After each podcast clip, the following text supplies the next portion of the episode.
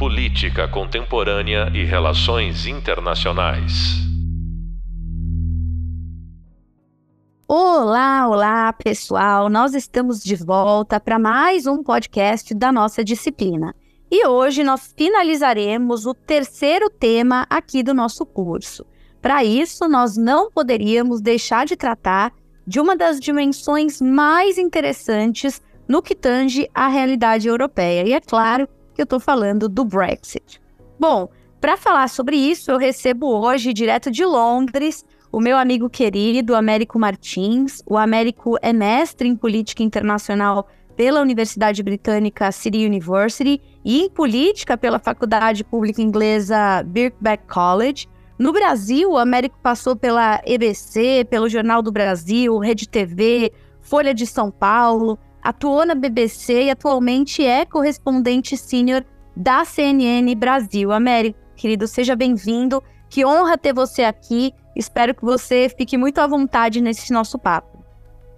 Muitíssimo obrigado pelo convite. A honra é completamente minha. É um assunto que eu gosto muito, que eu acompanho de perto e espero poder contribuir aqui nessa conversa hoje no nosso podcast. Maravilha. Olha, Américo, vou começar do início até para oferecer ao nosso estudante um pouco de contexto, assumindo que nem todo mundo acompanhou esse processo de perto, que talvez alguns alunos tenham dúvida né, no que tange ao que levou ao Brexit. Então, a primeira pergunta que eu queria te fazer é sobre quais foram né, os motivos, as principais razões que culminaram na saída do Reino Unido da União Europeia. Então, se você puder nos oferecer um pouco desse contexto, desse background, acho que poderia ser interessante para começo de conversa. Perfeito. Como toda grande decisão como essa, que é deixar um bloco enorme, tão importante como a União Europeia, você tem vários fatores. Não é uma coisa só que determina é, como as pessoas acabaram decidindo ali a votação, etc. Mas o, a gente precisa lembrar que o Reino Unido teve sempre um, uma relação meio complexa com a União Europeia, porque uma certa elite política aqui do Reino Unido sempre viu essa integração europeia como um grande projeto de França e Alemanha para tentarem, de certa forma, dominar o continente. E a, o Reino Unido demorou, inclusive, muito tempo para entrar na União Europeia. O primeiro pedido que o Reino Unido fez para entrar no, na então Comunidade Econômica Europeia foi vetado, inclusive, pela França, lá atrás ainda pelo presidente Charles de Gaulle. Então sempre houve ali um certo, é, uma certa resistência de parte da elite é, britânica, elite política e econômica, mas mais política, com relação é, à União Europeia. E um grupo em particular sempre foi muito cético com relação à União Europeia, que era a ala direita do Partido Conservador, que sempre viu o Reino Unido como uma grande nação, como tem uma certa saudade daquele Império Britânico, onde o sol nunca se punha, e sempre achou que o país ficaria melhor sendo completamente livre, na palavra deles, da União Europeia. A gente precisa lembrar, por exemplo, que o Reino Unido nunca aderiu ao euro, grande projeto ali monetário da União Europeia, manteve a libra, né, o pound, a libra esterlina, manteve a autonomia do seu banco central e sempre teve muitas eh, restrições ali à, à União Europeia. Aí nós tivemos um governo conservador que foi eleito uh, o primeiro-ministro uh, Cameron.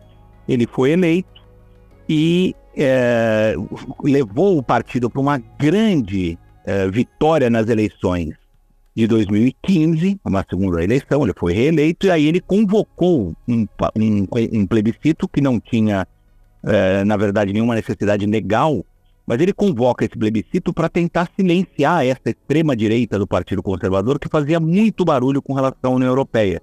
Ele acreditava que o Reino Unido iria votar para continuar na, na União Europeia e é, convoca esse plebiscito para silenciar a, a, o lado uh, direito ali, a extrema-direita do seu partido, governar com muito mais tranquilidade, sem uma, um grande problema, que é esse barulho desse, dessa extrema-direita querendo culpar a Europa por tudo. Eles entram num referendo e aí entram vários outros fatores é, na equação. Um deles, professora, certamente a imigração. Um ressentimento muito grande de determinada parte da sociedade britânica com um número muito grande de imigrantes que vêm e trabalham no Reino Unido.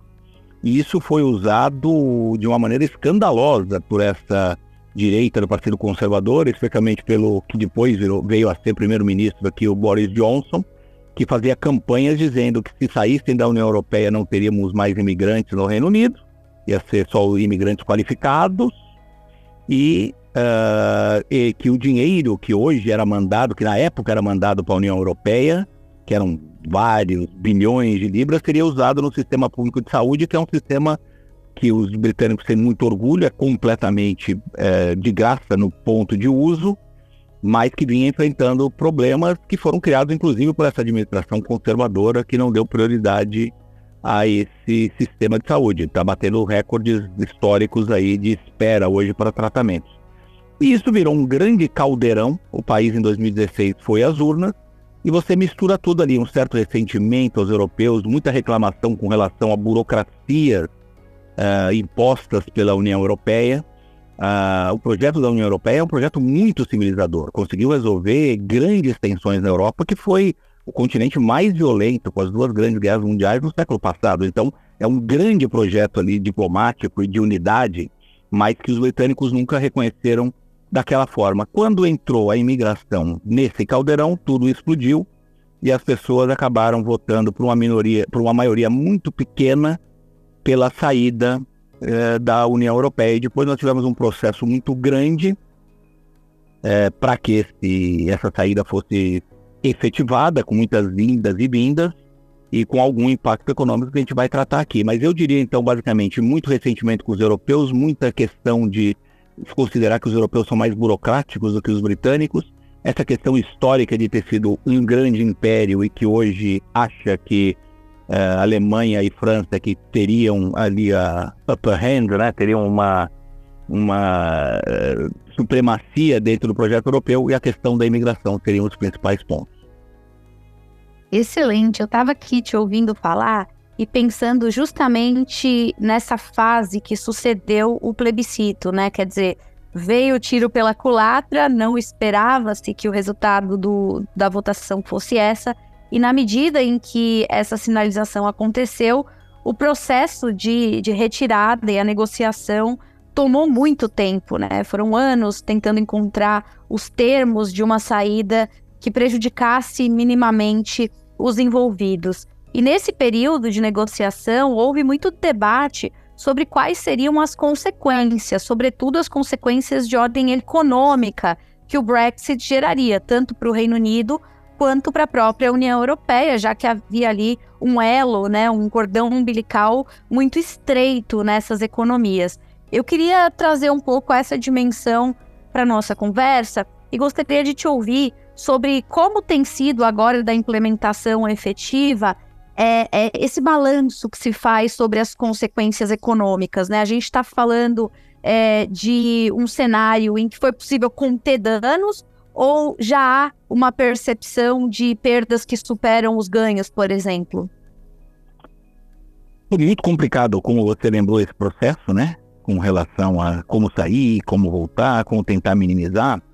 No, e a gente tem um outro complicador aqui, né? Que precisa ser levado em consideração, que foi a pandemia logo na sequência, né? A gente teve a votação do Brexit em 2016, a pandemia acontece é, a partir de 2020, quando o mesmo ano em que o Reino Unido de fato deixa a União Europeia, é, e isso teve um grande impacto é, na, é, na economia aqui também, obviamente, mas uh, para o Reino Unido foi um mau negócio ter deixado a União Europeia. Me parece que está ficando cada vez mais claro isso. Vamos dar alguns pontos aqui que ilustram isso. Desde que uh, houve o referendo, o pound, a libra esterlina, perdeu 20% do seu valor, em média, em relação ao euro. Era uma moeda muito mais forte que o euro e perdeu uh, muito do seu valor parte disso porque passou, deixou o maior bloco econômico do mundo, um bloco que o, o comércio bilateral deles ali, União Europeia, Reino Unido, chegou a 550 bilhões de dólares, é muito dinheiro. Hoje você aumentou muito os custos para os negócios de importação e exportação. Uma, uma das, é, das tragédias desse projeto e dessa, das ironias do destino é que o Reino Unido, que reclamava tanto da famosa burocracia europeia, criou uma burocracia enorme para poder importar e exportar uh, com o seu maior parceiro comercial, que é a União Europeia. Então hoje é muito mais complicado, caro e burocrático para as empresas britânicas exportarem para a União Europeia e vice-versa. Alguns, alguns negócios na União Europeia desistiram de exportar para o Reino Unido porque não era um mercado assim tão grande. É, isso foi uma das coisas que contribui para uma inflação também muito grande aqui no Reino Unido. Começa a cair agora, mas chegou a ser a maior inflação em 40 anos. É, esse, esse impacto no comércio em especial me parece que vai ser permanente, porque você não vai voltar a ter aquela livre circulação de mercadorias como tinha antes. O Reino Unido apostou que faria muitos acordos comerciais em condições mais favoráveis, porque obviamente os acordos comerciais da União Europeia são todos é, feitos por consenso, não conseguiram avançar muito, fizeram alguns pequenos acordos, Austrália, Nova Zelândia, mas não conseguiu fazer os acordos que achava que ia conseguir fazer.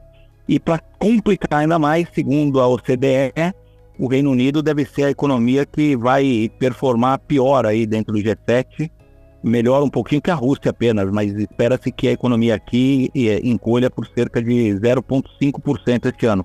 Então, de forma geral, ficou em linha, na verdade, curiosamente, com o que se falava na época. O, o campo que defendia a, a, não saída da União Europeia dizia que a economia britânica ia sofrer justamente esses, esses impactos. E é isso que está se vendo. No lado europeu, é, um pouco menos, porque era apenas um, um, um, grande parceiro, obviamente, uma das maiores economias do bloco, mas acabou conseguindo ali, perdeu também, como eu disse, algumas empresas resolveram parar de exportar, mas é, eu acho que o impacto foi certamente muito maior para o Reino Unido do que é, para a União Europeia. É possível que a economia britânica se recupere, é possível que encontre formas mais ágeis de fazer esse acordo com a União Europeia, mas do ponto de vista econômico não ganhou-se praticamente nada. Eu diria que, aliás, só perderam. Agora, Américo, você mencionou que a questão da imigração, enfim, né, da, da mobilidade como um todo é, dentro da Europa, envolvendo o Reino Unido, foi um, uma questão que agregou complexidade àquele caldeirão de diferentes fatores que levou ao Brexit. Eu queria te ouvir um pouco sobre como a decisão de saída afetou efetivamente essa livre circulação de pessoas entre o Reino Unido e os países da União Europeia. Como você já disse, sempre houve uma, cer uma certa restrição é, britânica em relação à adesão a projetos europeus, mesmo quando eles eram parte do bloco, né? Tá aí o euro para mostrar isso. O próprio acordo de Schengen, do qual eles também sempre foram muito restritos em relação à ideia de adesão e tal. Mas é, essa expectativa que havia de controlar o fluxo de pessoas de alguma forma, é, isso se materializou? Isso de fato aconteceu? Como é que você vê essa questão? Esse foi um outro fracasso retumbante. Eu pareço aqui talvez um pouco pessimista demais com o Brexit, mas os fatos estão aí. É, curiosamente, o Reino Unido foi um dos países que mais abraçou a livre circulação de pessoas. Esse foi um projeto que determinados governos aqui do, do Reino Unido abraçaram com fervor. Quando vários países da União entraram na União Europeia vindo do leste europeu, vários países, como por exemplo a Alemanha, a França e outros, no início do século, desse século XXI, impuseram restrições à chegada desses imigrantes. Então, imigrantes da Bulgária, Romênia, Polônia, eles enfrentaram ali um período de sete anos em que eles não de até sete anos em que eles não podiam entrar em alguns países da Europa. O Reino Unido não fez isso, era o governo Tony Blair, o governo trabalhista, e ele liberou uh, para os. Ele teve até um discurso dizendo que as pessoas não são europeus de segunda classe, somos todos europeus, todo mundo vai poder entrar a partir da adesão desses países. Então o Reino Unido já acabou tendo um impacto, inclusive, nesse ressentimento da imigração, porque vários imigrantes dessa Europa Oriental acabaram escolhendo vir para o Reino Unido onde era mais fácil e inicialmente você teve um aumento maior da imigração. Bem, o problema é o seguinte, vários a, a questão da saída da União Europeia criou vários problemas no quesito imigração. Então, primeiro deles, muitos europeus qualificados, inclusive, retornaram aos seus países de origem porque não se sentiam mais bem-vindos no Reino Unido que não era parte da União Europeia. Os europeus que ficaram, inclusive, estão enfrentando vários problemas burocráticos aqui eles têm o direito de ficar, aqueles que já estavam, como os britânicos que estavam na Europa também têm o direito de ficar nos países que estavam, mas você tem uma burocracia, você precisa provar várias coisas para usar, por exemplo, o sistema de saúde, você já não tem mais direito a voto, como tinha antes, pelo menos para as eleições majoritárias, enfim. É, houve ali é, complicações nesse sentido. Agora, por que, que eu digo que foi um fracasso? Porque mesmo limitando a circulação das pessoas, os europeus são livres eles não precisam de visto para entrar no Reino Unido, mas eles não podem ficar e não podem trabalhar, a não ser que eles tenham um visto específico de trabalho. Então, a migração dos europeus, inclusive qualificados para o Reino Unido, diminuiu muito. Pero, o problema da imigração é muito mais amplo do que a União Europeia. O problema da imigração é um problema global de muita gente fugindo de condições políticas e econômicas muito adversas nas suas regiões. Então, o ano passado, nós tivemos o que eles chamam aqui de net immigration, ou seja, é, você calcula quantos britânicos ou quantas pessoas deixaram permanentemente o Reino Unido e quantas entraram, e nesse balanço nós tivemos um aumento de 600 mil pessoas, mais de 600 mil imigrantes entraram no Reino Unido. Quer dizer, no balanço entre os que saíram e entraram, nós temos um saldo positivo ali, ou seja, mais 600 mil imigrantes permanentemente no Reino Unido.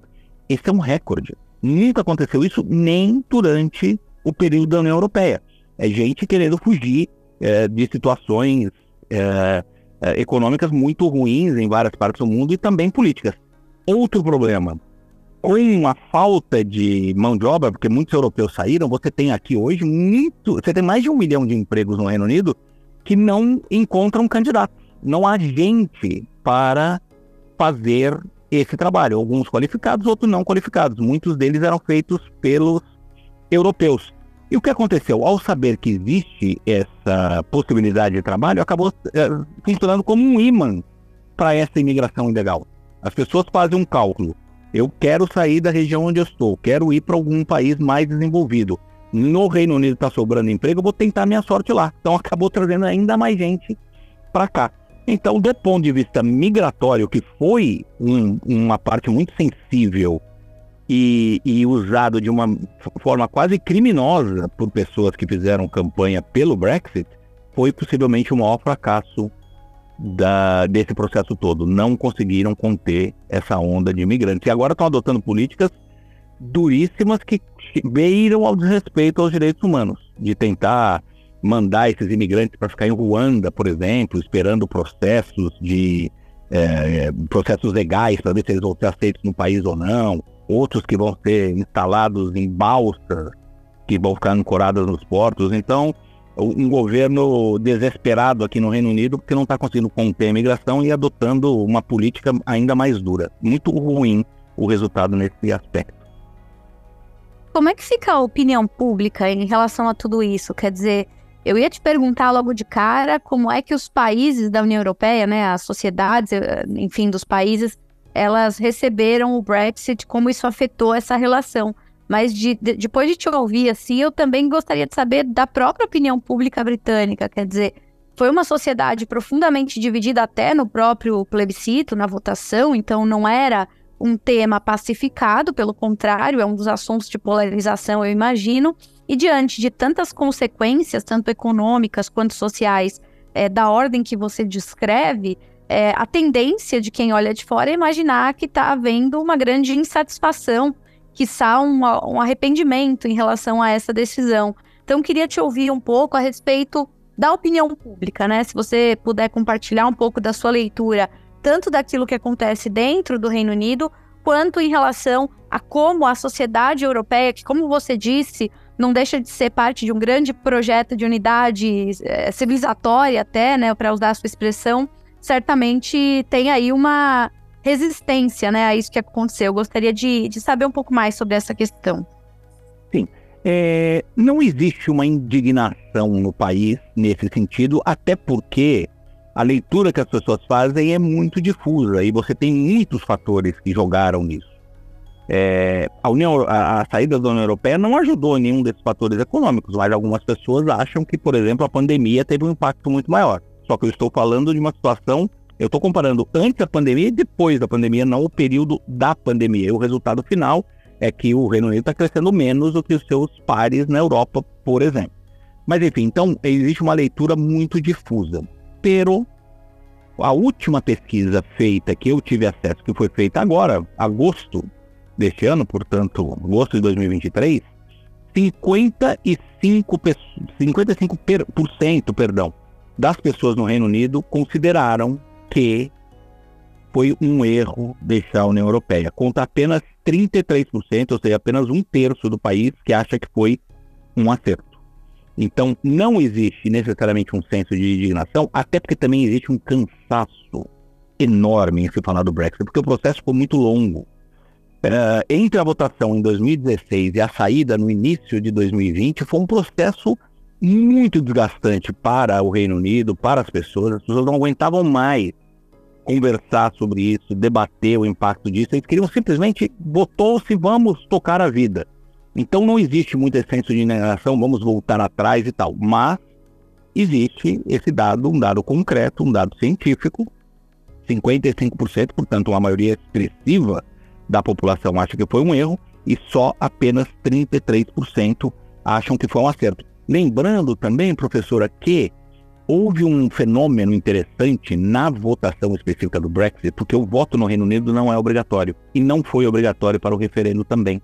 Então você teve uma parcela significativa, especialmente de jovens, que não votou no referendo e que depois se arrependeu muito disso. Talvez o resultado tivesse sido diferente se o voto fosse ou compulsório ou se houvesse tivesse ouvido uma mobilização maior da juventude. Na época, inclusive, as pessoas que eram contra o Brexit acabaram perdendo, eles usaram uma frase que era o seguinte: os mais idosos, os mais velhos, votaram contra o futuro dos seus netos e dos mais jovens, porque eles fecharam numa penada só a possibilidade desses jovens trabalharem em 27 países diferentes da União Europeia, porque, obviamente, também se restringiu o movimento de pessoas. Então, enfim, é, hoje a maioria da população, nessa margem de 55 pessoas, acredita que foi um erro deixar, uh, deixar o, a União Europeia. No lado europeu, eu não tenho uma pesquisa, não, tem, não tive acesso a uma pesquisa recente, mas eu posso com toda certeza lhe garantir que não existe a menor vontade das autoridades europeias de, em algum momento, eventualmente, abrir algum processo de negociação para a volta do Reino Unido. Pelo contrário, eles querem fazer, deixar muito claro que foi um erro, que foi um impacto negativo para a economia e para as pessoas no Reino Unido, até para fechar a porta de outros países que eventualmente tenham é, essa intenção de deixar o bloco.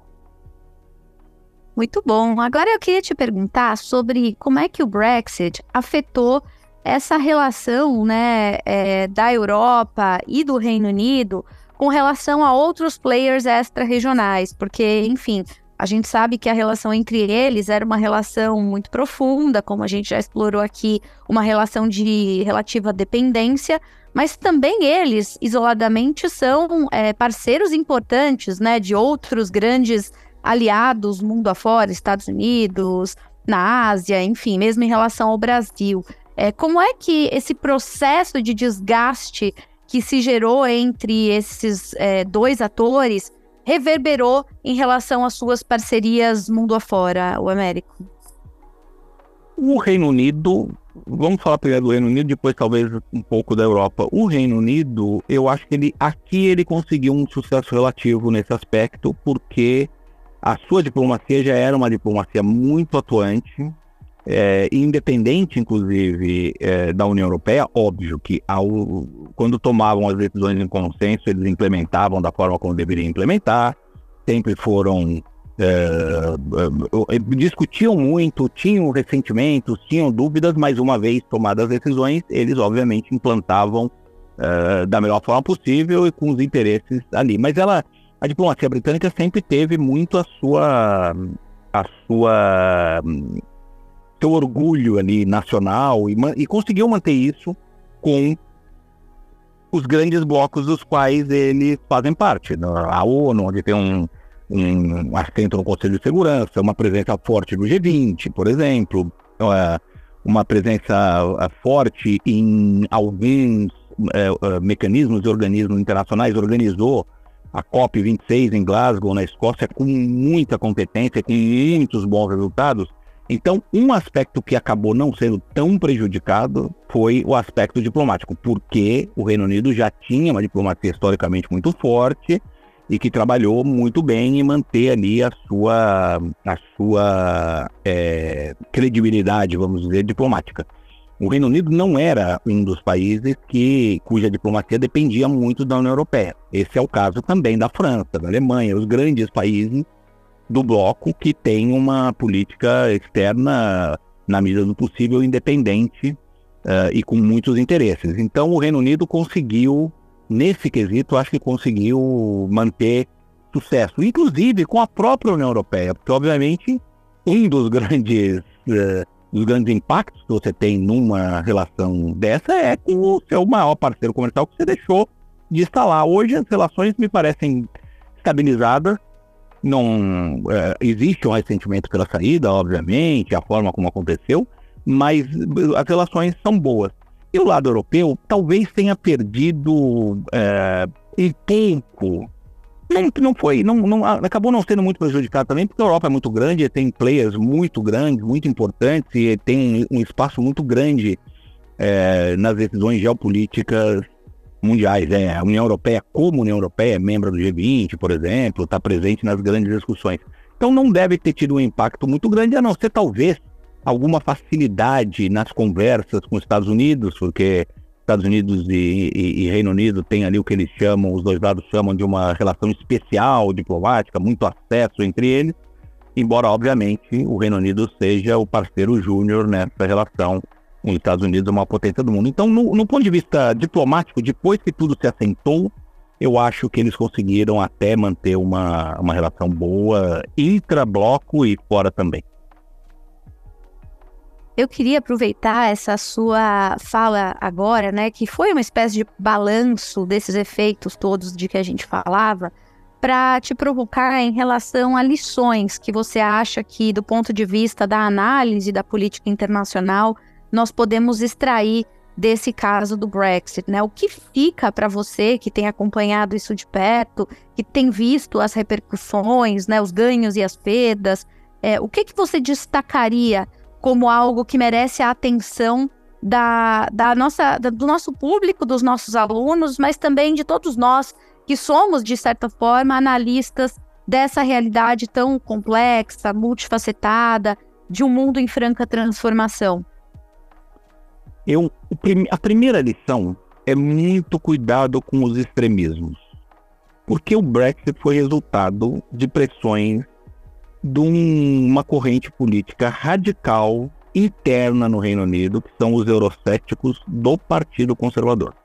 Nós tivemos uma decisão que afetou uma nação inteira, que é composta de quatro países, ela mesma, né? Escócia, País de Gales, Irlanda do Norte e Inglaterra, sendo que pelo menos dois desses países, Escócia e País de Gales, votaram majoritariamente para continuar na União Europeia e acabaram perdendo basicamente pelo interior da Inglaterra, que tem uma população muito maior.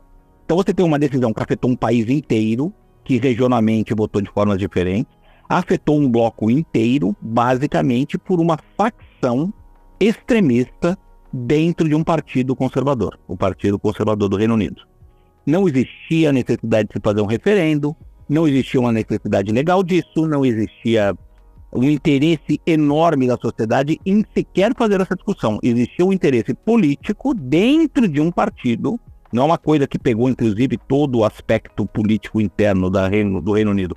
Foi um, um primeiro-ministro conservador, mais moderado, que tentou silenciar a extrema-direita do seu partido e concedeu à extrema-direita um, a oportunidade de, sim, vamos fazer um referendo como vocês exigem, pedem há tantos anos.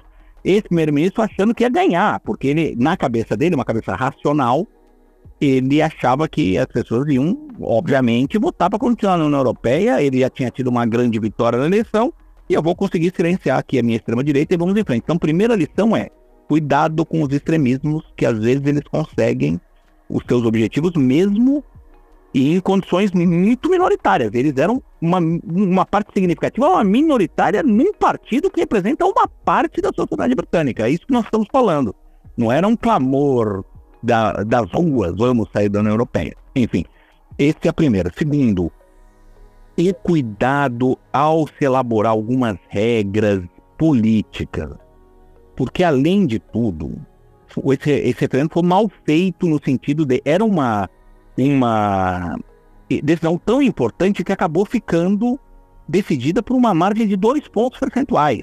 Então, assim, não houve uma coisa, in, foi, ficou inequívoco que o país inteiro queria sair ou queria ficar. Então, talvez as regras do referendo deveriam ter sido um pouco mais robustas, no sentido de precisamos ter dois terços da população, ou uma maioria de não sei quantos pontos percentuais, para ficar claro que posição se queria. Terceiro, e muito importante, cuidado com. Eh, e, e, a, e a necessidade de reprimir desinformação, notícias falsas, má fé na política. A campanha do Brexit foi feita de absoluta má fé. Mentiram para o público britânico ao dizer que os imigrantes roubavam seus empregos, ao dizer que iam mandar mais de 300, iam parar de mandar mais de 300 bilhões de libras para a União Europeia e iam investir esse dinheiro no sistema de saúde. O primeiro virou depois primeiro-ministro Boris Johnson foi o líder dessa campanha mentirosa que levou ao Brexit. O que resultou? Primeiro, o Reino Unido não era, uh, não, uh, no final das contas, empatava o que o Reino Unido contribuía para a União Europeia e o que recebia. Então já era mentira que o Reino Unido só pagava 330 bilhões para a União Europeia e não recebia nada em volta. Recebia muita coisa. Não se resolveu o problema de saúde. Era tudo uh, mentira. Basicamente, numa palavra, mentira. Aliás, primeiro-ministro, um mentiroso com Tomás, que chegou a mentir, inclusive, para a rainha Elizabeth, uma coisa que quase gerou ali impeachment e muitas confusões. Então, do ponto de vista político e político interno, e, e, e, essas são lições importantes. Do ponto de vista mais diplomático, o processo uh, que se seguiu ao Brexit foi muito intenso, muito desgastante para todos os lados, é, executado de uma forma muito apaixonada, talvez, pelos lados. Era a União Europeia querendo mostrar que o Reino Unido errou, então nós vamos puni-los e não vão ter uma vida fácil. E o Reino Unido também querendo coisas que eram o seguinte: não, nós queremos sair, mas na verdade a gente quer continuar exportando para vocês sem problemas. E uma coisa que era, enfim, é, foram jogadas políticas que levaram a isso, mas eu acho que especialmente o cuidado com extremismo regras para decisões tão importantes e a questão de fake news e desinformação, esses são o Brexit é uma aula, dá para fazer várias teses de doutorado explicando é, tragédias que podem acontecer no mundo quando você junta isso aí tudo. E infelizmente esse caldeirão aí, né? Populismo, extremismo, é, má fé, desinformação, fake news, isso tudo é muito o caldo da nossa política tanto nos estados nacionais como internacional hoje, né? Então é um ponto de ficar muito de olho. Exatamente, é um suco de política internacional, né? Dá para dá para exportar essa lógica, infelizmente, para várias regiões e para vários dilemas que a gente tem acompanhado, né, nos Estados Unidos, aqui no Brasil mesmo, enfim, sem dúvida, é, esse é um roteiro, né, de uma tragédia anunciada que se manifesta em, em vários lugares, como você bem falou. E, Américo, para terminar essa nossa conversa, eu, eu queria te fazer duas perguntas, né? Primeiro, eu queria te ouvir um pouco sobre como o mundo reagiu diante do Brexit e desses efeitos, né, dos quais a gente está falando. Então, obviamente, nosso papo está mais concentrado na realidade britânica, na relação com os europeus e tal, como a gente vem explorando aqui ao longo da conversa. Mas eu queria te ouvir um pouco em relação a esses outros atores, né? Como é que o mundo acompanhou o Brexit? Você sente que houve mais uma tentativa é, de distanciamento do tipo deixe que eles se resolvam entre si e a gente não vai se meter nessa confusão? Ou houve algum voluntarismo de outros parceiros que entenderam que podiam tentar ajudar nessa mediação, né? Queria te ouvir sobre isso primeiro. E para terminar depois, já vou emendar outra pergunta, é justamente fazendo é, um, uma espécie de, de fechamento dessa conversa. Eu queria te ouvir sobre se você acha que faz sentido pensar o Brexit como um precedente, né? Um precedente perigoso para o projeto de integração da Europa, né? Você disse que os europeus eles batem muito na tecla de tentar vender o Brexit como um grande erro, até para minimizar a possibilidade, a chance de que outros é, aventureiros, eventualmente, tentem rumar numa mesma direção. Isso é uma ameaça real? Existe a percepção na Europa de que o Brexit abriu uma caixa de Pandora de onde pode sair mais surpresa? Então, vou te deixar com essas duas questões e aí a gente consegue amarrar essa conversa. Perfeito.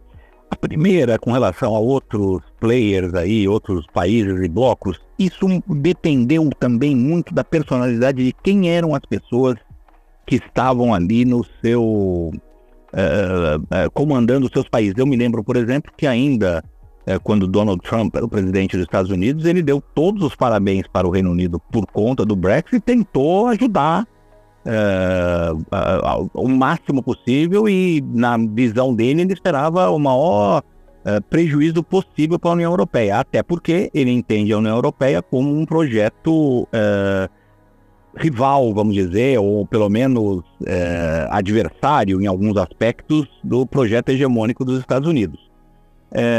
então você teve, sim, alguns blocos que, ou alguns países que, em determinadas administrações, tentaram ali de alguma forma influenciar um lado ou outro, mas isso não foi, pelo menos até onde eu entendo, não foi uma coisa é, de um significado ou de uma influência muito grande. É, existiam vários países ali interessados em saber uh, como é que seria esse processo uh, dos de fora, mas de novo também foi um processo tão desgastante não só para britânicos e europeus, como também para a diplomacia em geral havia um momento ali em que os diplomatas de todos os lugares queriam simplesmente que a questão fosse resolvida e vamos seguir em frente, porque é, se decidiu que era isso, vamos. Se decidiu, vamos em frente. É, um outro aspecto que eu também não falei, só para é, dar um negócio, é que o Brexit também trouxe uma grande instabilidade política interna no Reino Unido, né? Nós tivemos cinco primeiros ministros, uma sucessão é, é, o período mais turbulento da história recente, parte disso por conta do Brexit. Mas, enfim. Com relação à sua segunda pergunta, professora, muito importante, eu acho, que essa questão do precedente para o projeto europeu, é, eu acho que sim, o Brexit é um precedente é, importante e perigoso para o projeto europeu, e a gente já vê tensões dentro do bloco europeu vindo de alguns países. Eu nominaria Hungria e Polônia por exemplo, dois uh, governos hoje uh, tocados por políticos nacionalistas de extrema direita. A Polônia vai ter eleições agora, mas muito possivelmente o partido uh, no poder de nacionalista vai, vai vencer as eleições. Na Hungria, o Viktor Orban, que é o primeiro-ministro, já está lá há um, há um tempo e eles têm uma posição muito é, cética com relação à União Europeia. Eles reconhecem, aqui é, é diferente um pouco do Reino Unido, porque eles reconhecem a importância da União Europeia do ponto de vista econômico para eles, até porque são países muito menos importantes e muito menores do que é o Reino Unido, em termos econômicos. Então, eles sabem que eles se beneficiam muito de estarem é, dentro do bloco europeu, mas eles não querem todo o aparato que é o aparato civilizatório fundamental da União Europeia, que é respeito à legislação, respeito a direitos humanos, respeito à, à democracia e às regras democráticas.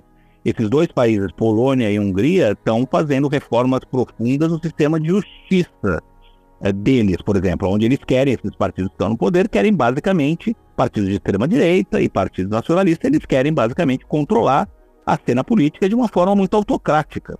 Eles têm líderes como Putin na Rússia, Erdogan na Turquia como referências. Não que eles necessariamente tenham a mesma visão ideológica, mas eles querem controlar os seus países, querem minar os adversários e eles corroem a democracia por dentro, que é uma coisa inadmissível para a União Europeia. Tanto que No caso da Hungria, a União Europeia já declarou formalmente, já tem uma pressão imensa sobre a Hungria, mas já declarou formalmente que a Hungria não é uma democracia plena e completa. Isso é mostra o nível de tensão que você tem dentro disso. Então o Brexit pode ser interpretado por esses países como uma alternativa. Mas, de novo, uma coisa é o Reino Unido deixar a, a União Europeia e seguir sua vida. Outro é uma Hungria, que é um país muito menor, que se beneficia muito da União Europeia. Mas, nos seus devaneios políticos e autocráticos, nada impede que um Orbán resolva, num determinado momento, sair desse projeto que tem defeitos, que tem problemas, mas que de fato é um projeto muito importante uh, na história e na diplomacia global que é a União Europeia. Excelente, olha, vocês, pessoal, tiveram uma aula com o Américo, que privilégio, que alegria poder te ouvir. Muito obrigada por compartilhar um pouco da tua experiência, do teu olhar tão próximo e tão sofisticado sobre essa realidade, Américo. Queria te agradecer. Vou te deixar à vontade para se despedir do nosso público também. Olha, professora, primeiro eu sou um grande admirador, você sabe disso. É, queria agradecer mais uma vez pela oportunidade. Eu adoro esse tipo de experiência, adoro é, tentar dar uma contribuição, mesmo que seja pequena, e estou à disposição para isso e várias outras outras aventuras similares no mundo aí da diplomacia, no mundo aí das relações internacionais. No que eu puder contribuir é um grande prazer e estou à disposição uh, sua, da FAP, dos alunos, mais do que feliz de participar. Eu que agradeço, um prazer, uma alegria, uma honra ter você com a gente. Pessoal, eu queria por fim dizer para que vocês não esqueçam, né, relembrar que nós temos o nosso hub visual e também o hub de leitura. Neles vocês têm à disposição mais conteúdo relacionado aos temas que nós é, estamos discutindo aqui nos nossos podcasts, inclusive sobre o processo de integração europeia. Por hora, nós vamos ficando por aqui, mas eu espero vocês muito em breve nas próximas edições. Lembrando que você acabou de ouvir um podcast sobre o Brexit com o nosso querido convidado Américo Martins. Eu sou a professora Fernanda Manhota e vejo vocês logo menos. Tchau, tchau.